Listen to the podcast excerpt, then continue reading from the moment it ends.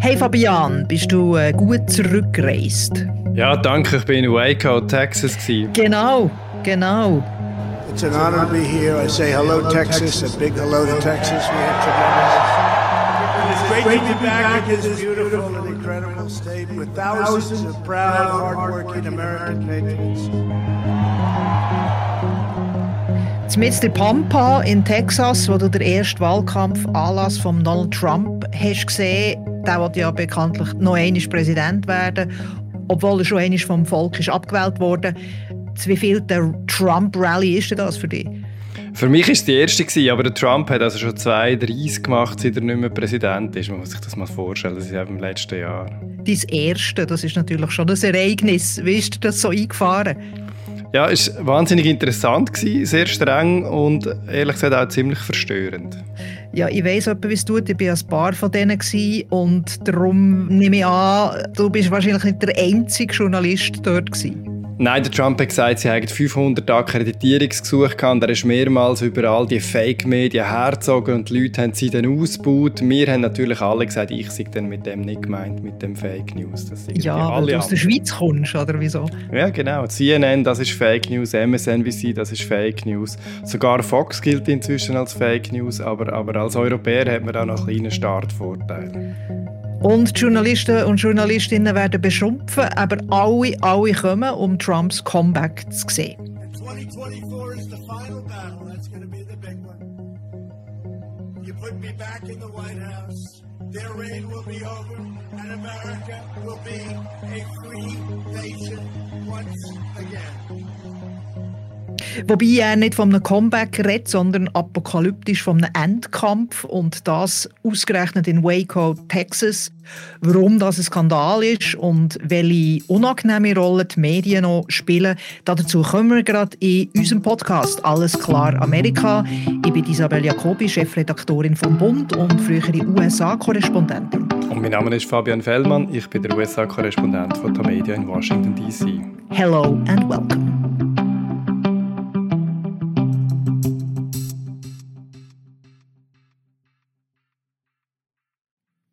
Fabian, erzähl doch ein bisschen mehr von deinen Erlebnissen in Waco. Bist du überhaupt hergekommen? Weil bei meinem letzten Trump-Rally bin ich irgendwo in der Pampa in Arizona geblieben stecken, da ich mich da gut besinnen. Ja, genau, das ist mir auch fast passiert. An der letzten Ampel bin ich fast nicht mehr durchgekommen und dann habe ich mich dann entschieden, das zu machen, was viele andere auch gemacht haben. Ich bin kurzerhand ins Feld rausgefahren, dort parkiert und bin die letzten Minuten, ähm, 20 Minuten dann zu Fuß gelaufen. Es sind ja 15.000 Zuschauer und ZuhörerInnen erwartet worden. Wie viele das es sind, weiß man nicht. Ich einfach dann müssen zwei Stunden anstehen, bis ich durch die Sicherheitskontrolle vom Secret Service durchgegangen bin. Und drinnen hat es dann ewig lange Schlangen gehabt, um etwas zu essen und trinken zu bekommen. Aber die Leute hat das nicht so gestört. Es war Volksfeststimmung. Mhm. Ja, wie, wie, erzähl ein bisschen, was, was passiert dort? Wie sind die Leute drauf? Ja, die Leute sind eigentlich sehr friedlich drauf gewesen. Als ich reingelaufen bin, sind gerade die Heizer fürs Publikum am Reden gewesen. Äh, ein paar Stunden bevor der Trump dann eingeflogen ist mit seiner Air Force Trump. Ladies and gentlemen, please welcome to the stage U.S. House Representative from Florida's District 1, Matt Gates. Und dann ist gerade der Matt Gates ist auf der Bühne oben gestanden, in so einem knallroten Sakko. Das, Abgeordneter von Florida. Genau, einer von den ganz Extremen. Und Marjorie Taylor Greene aus Georgia war auch dort. Gewesen. Two weeks after I introduced articles of impeachment on Joe Biden's inauguration day. Und mich, mich hat das Ganze einfach an Zirkus erinnert. Plötzlich ist dann der Matt Gates wie nicht neu bei mir durchgelaufen mit seinem knallroten Sack und hat Hände geschüttelt und so. Es geht einfach darauf, aufzufallen und zu unterhalten. Ja, also wirklich wie ein Volksfest, oder? Ist mir das auch immer vorgekommen. Also etwas komisch, sehr eine kässige Stimmung gegen alle politischen Finden, aber unter sich sie eigentlich eine Riesenparty. Ja, und es laufen die Lieder, die alle kennen, die Leute tanzen auch ein bisschen. Es ist so eine Show, also ganz bizarr war, als so eine Malerin dann plötzlich auf der Bühne gestanden ist. Und die hat zum Lied Thunder von Imagine Dragon dann so innerhalb Minuten so ein Porträt von Trump gemalt vor einem ganz düsteren Hintergrund und so einer amerikanischen Fahne. Er hat fast ausgesehen wie ein Teufel da drauf.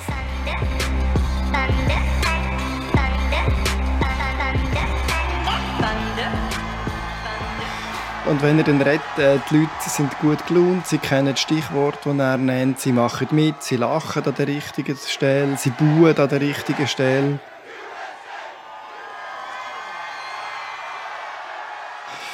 Muss aber auch sagen, also ein paar sind dann unter der doch schon recht warmen Frühlingssonne auch zusammengebrochen, ziemlich schnell, oder weil sie einfach nicht mehr mögen stehen. Also man steht stundenlang auf einem Asphaltplatz dort und wartet und wartet. Ja, also es äh, ist schon fast wie eine religiöse Sekte, oder? Also die, die gehen bis zum Rand von dem, was sie überhaupt körperlich leisten können, für eine Rallye zu gehen. Du hast sicher auch mit einigen Trump-Fans geredet. Glauben denn seine Fans immer noch, dass er wieder gewählt wird, obwohl er ja schon einmal ist abgewählt wurde? Ja, das sind felsenfest überzeugt, genauso felsenfest überzeugt wie auf der anderen Seite die Demokraten sind, dass der eigentlich unwählbar ist und, und gar nicht mehr tragbar ist. Also ausnahmslos alle haben mir gesagt, die Wahl 2020 gestohlen gewesen. Einer hat mir auch gesagt, ja, er kann jetzt Trump schauen, solange er noch da ist. Washington probiert ja, den zu verschwinden. Und die Leute die lesen auch nicht mehr traditionelle Medien, wie sie auch unsere, unser Medienverbund ist, sondern sie misstrauen denen. Das vorher schon erwähnt, nicht einmal mehr Fox ist hoch im Kurs. Ja. Sondern irgendwelche extreme Plattformen. Videoplattformen, Rumbler, YouTube, Telegram-Channel. Also Trump hat ja von einem Endkampf geredet, Final Battle, das ist dann ziemlich apokalyptisch.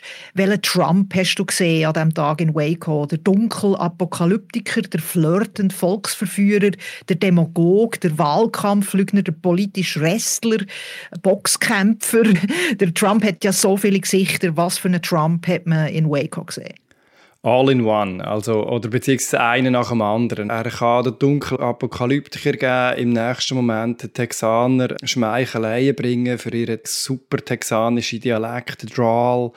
Er flirtet mit dem Publikum, er bringt all die richtigen Stichworte aus der texanischen Geschichte, Schlacht von Alamo und so. Und dann bringt er all die Sticheleien gegen seine Gegner und das unterhalten die Leute eben auch. Was mir noch aufgefallen ist, er wird immer als guter Redner bezeichnet, aber das ist er gar nicht unbedingt. Ja, wieso? Ich meine, er, hat ja die Leute, er kann die Leute total in Band ziehen. Ist er damit nicht schon ein guter Renner? Ja, schon, genau. Aber gleichzeitig ähm, ist mir aufgefallen, die Leute verstehen gar nicht immer, über was er redet. Zum Beispiel hat er gegen seinen ärgsten Konkurrenten Ron DeSantis losgelegt. Und ich habe dann die Leute um mich herum gefragt, um wer das jetzt eigentlich gerade ging. Und sie haben es gar nicht gewusst. Das ist dann erst später wieder klar geworden. Und äh, da ist mir aufgegangen, dass die Sticheleien sind eben nicht nur für die Leute im Publikum.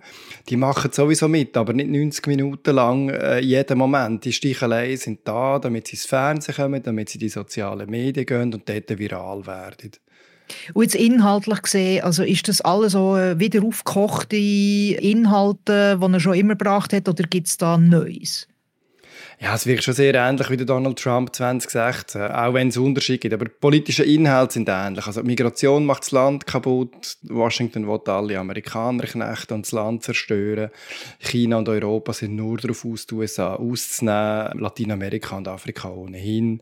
Und, und er, Trump, der Trump, würde Amerika wieder grossartig machen, selbstverständlich. Ja, die Würde zurückbringen. Das gilt auch für den Stil, oder? Trump ist unterhaltend, gleichzeitig sehr bösartig. Ich habe es schon erwähnt, zum Beispiel gegen Ron DeSantis, den Gouverneur von Florida, seine grösste Partei interne Rival. Anders ist, dass der Trump sich früher wirklich um die Sorgen der einfachen Leute gekümmert hat. Und jetzt scheint er, braucht er eigentlich die meiste Zeit, um über seine eigenen Sorgen mit der US-Justiz zu reden und, und über die Wahl 2020 die einfachen Leute, seine harten Fans, die muss er vielleicht gar nicht mehr so gewinnen, oder? Unter dem Strich tönt es aber, wie der Trump eigentlich in voller Kraft ist und ja, was würdest du sagen, ist das ein erfolgreicher Start gewesen? Ja, durchaus. Also, es ist kurz vorher umgegangen, dass Trump könnte bald angeklagt werden wegen mehrerer Strafuntersuchungen, dass er vielleicht sogar könnte verhaftet werden.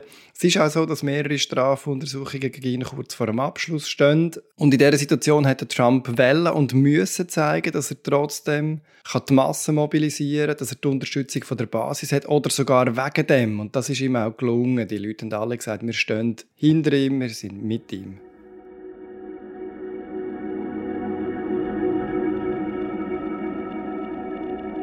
Der Donald Trump hat seinen Wahlkampf für die Präsidentschaftswahlen 2024 eröffnet. Und zwar hat er den Showplatz Waco, Texas, gewählt. Und das ist ein historisch sehr belasteter Ort.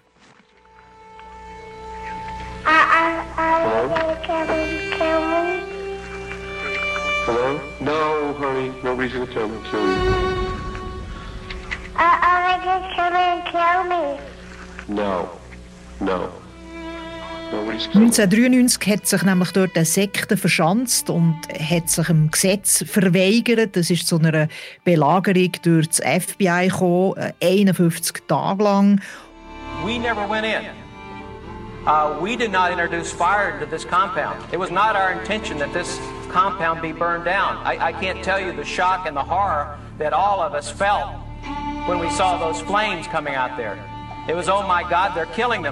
Oh. Und die äh, ganze Geschichte hat sehr ein blutiges Ende gehabt. Über 80 Sektenmitglieder sind in einem Feuer gestorben und Dutzende von Kindern. Und darum ist Waco immer noch ein Kultort heute für Systemkritiker aus dem rechtsradikalen Lager. Fabian, der Ort Waco, der Trump hat ja den sicher bewusst gewählt. Aber, so ich weiß, hat er das nie gesagt, oder? Auch nicht während, während dem Auftritt. Nein, er hat es mit keinem Wort erwähnt. Sein Vorredner, der Vizegouverneur von Texas, hat dann gesagt, das seien natürlich wieder die Medien, die da Fake News verbreiten.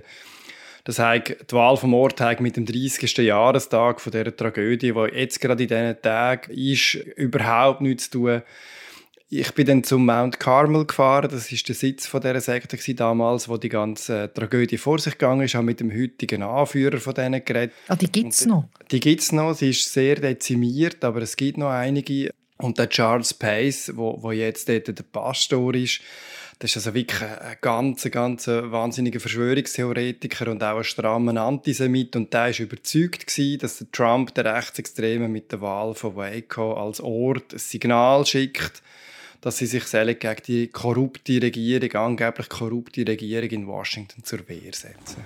So, Pastor Pace, I was wondering what it means to you that Donald Trump has his first rally of, of this election cycle in Waco. Yes, I believe it's, I believe that he's making a statement, and he came here because there was a government overreach here, especially against Second Amendment rights. And when you know the real story, you'll find out he got to know the Democrats and even the Bushes. Dog Whistle nennt man das im Polizslang, äh, ein Pfeifen auf einer Frequenz, die nur Hunde hören oder in dem Fall eben die harten Trump-Fans.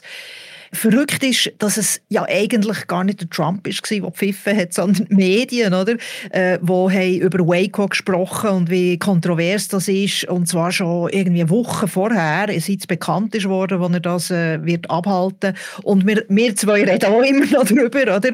Und über das Phänomen möchte ich jetzt äh, gerne reden. Also über den unglaublichen Sinn, oder, der Trump hat, wie man Medien instrumentalisiert, wie man Medien auch einfach nur mal in die Sätze bringt. Das ist schon 2016 so gewesen, als er gewählt worden als Präsident. Dann hat er von den Medien, von den Main, sogenannten Mainstream-Medien, mehr als 5 Milliarden Dollar gratis PR bekommen. Also mehr als Hillary Clinton, Bernie Sanders, der Ted Cruz, Paul Ryan oder Marco Rubio, wo dann gegen ihn sie antreten in der Republikanischen Partei und Hillary Clinton natürlich als Demokratin. Man kann argumentieren, dass ihm das ins Weiße Haus gebracht Und wenn man jetzt dem zuschaut, dann repetiert sich da einfach etwas, oder? Ein bisschen, ja. Also, wir haben bei der Vorbereitung von dem Podcast schon darüber geredet. Ich habe das Gefühl, oder, über das Waco und den Zusammenhang haben wir auch müssen berichten als Medien. Es ist wichtig, dass wir das aufzeigen, auf welcher Klaviatur der Trump da spielt. Und Schon, aber er hat genau gewusst, dass das passiert. Oder? Genau, er muss er selber gar nicht darüber reden. Von dem gar nicht davon aus, ja.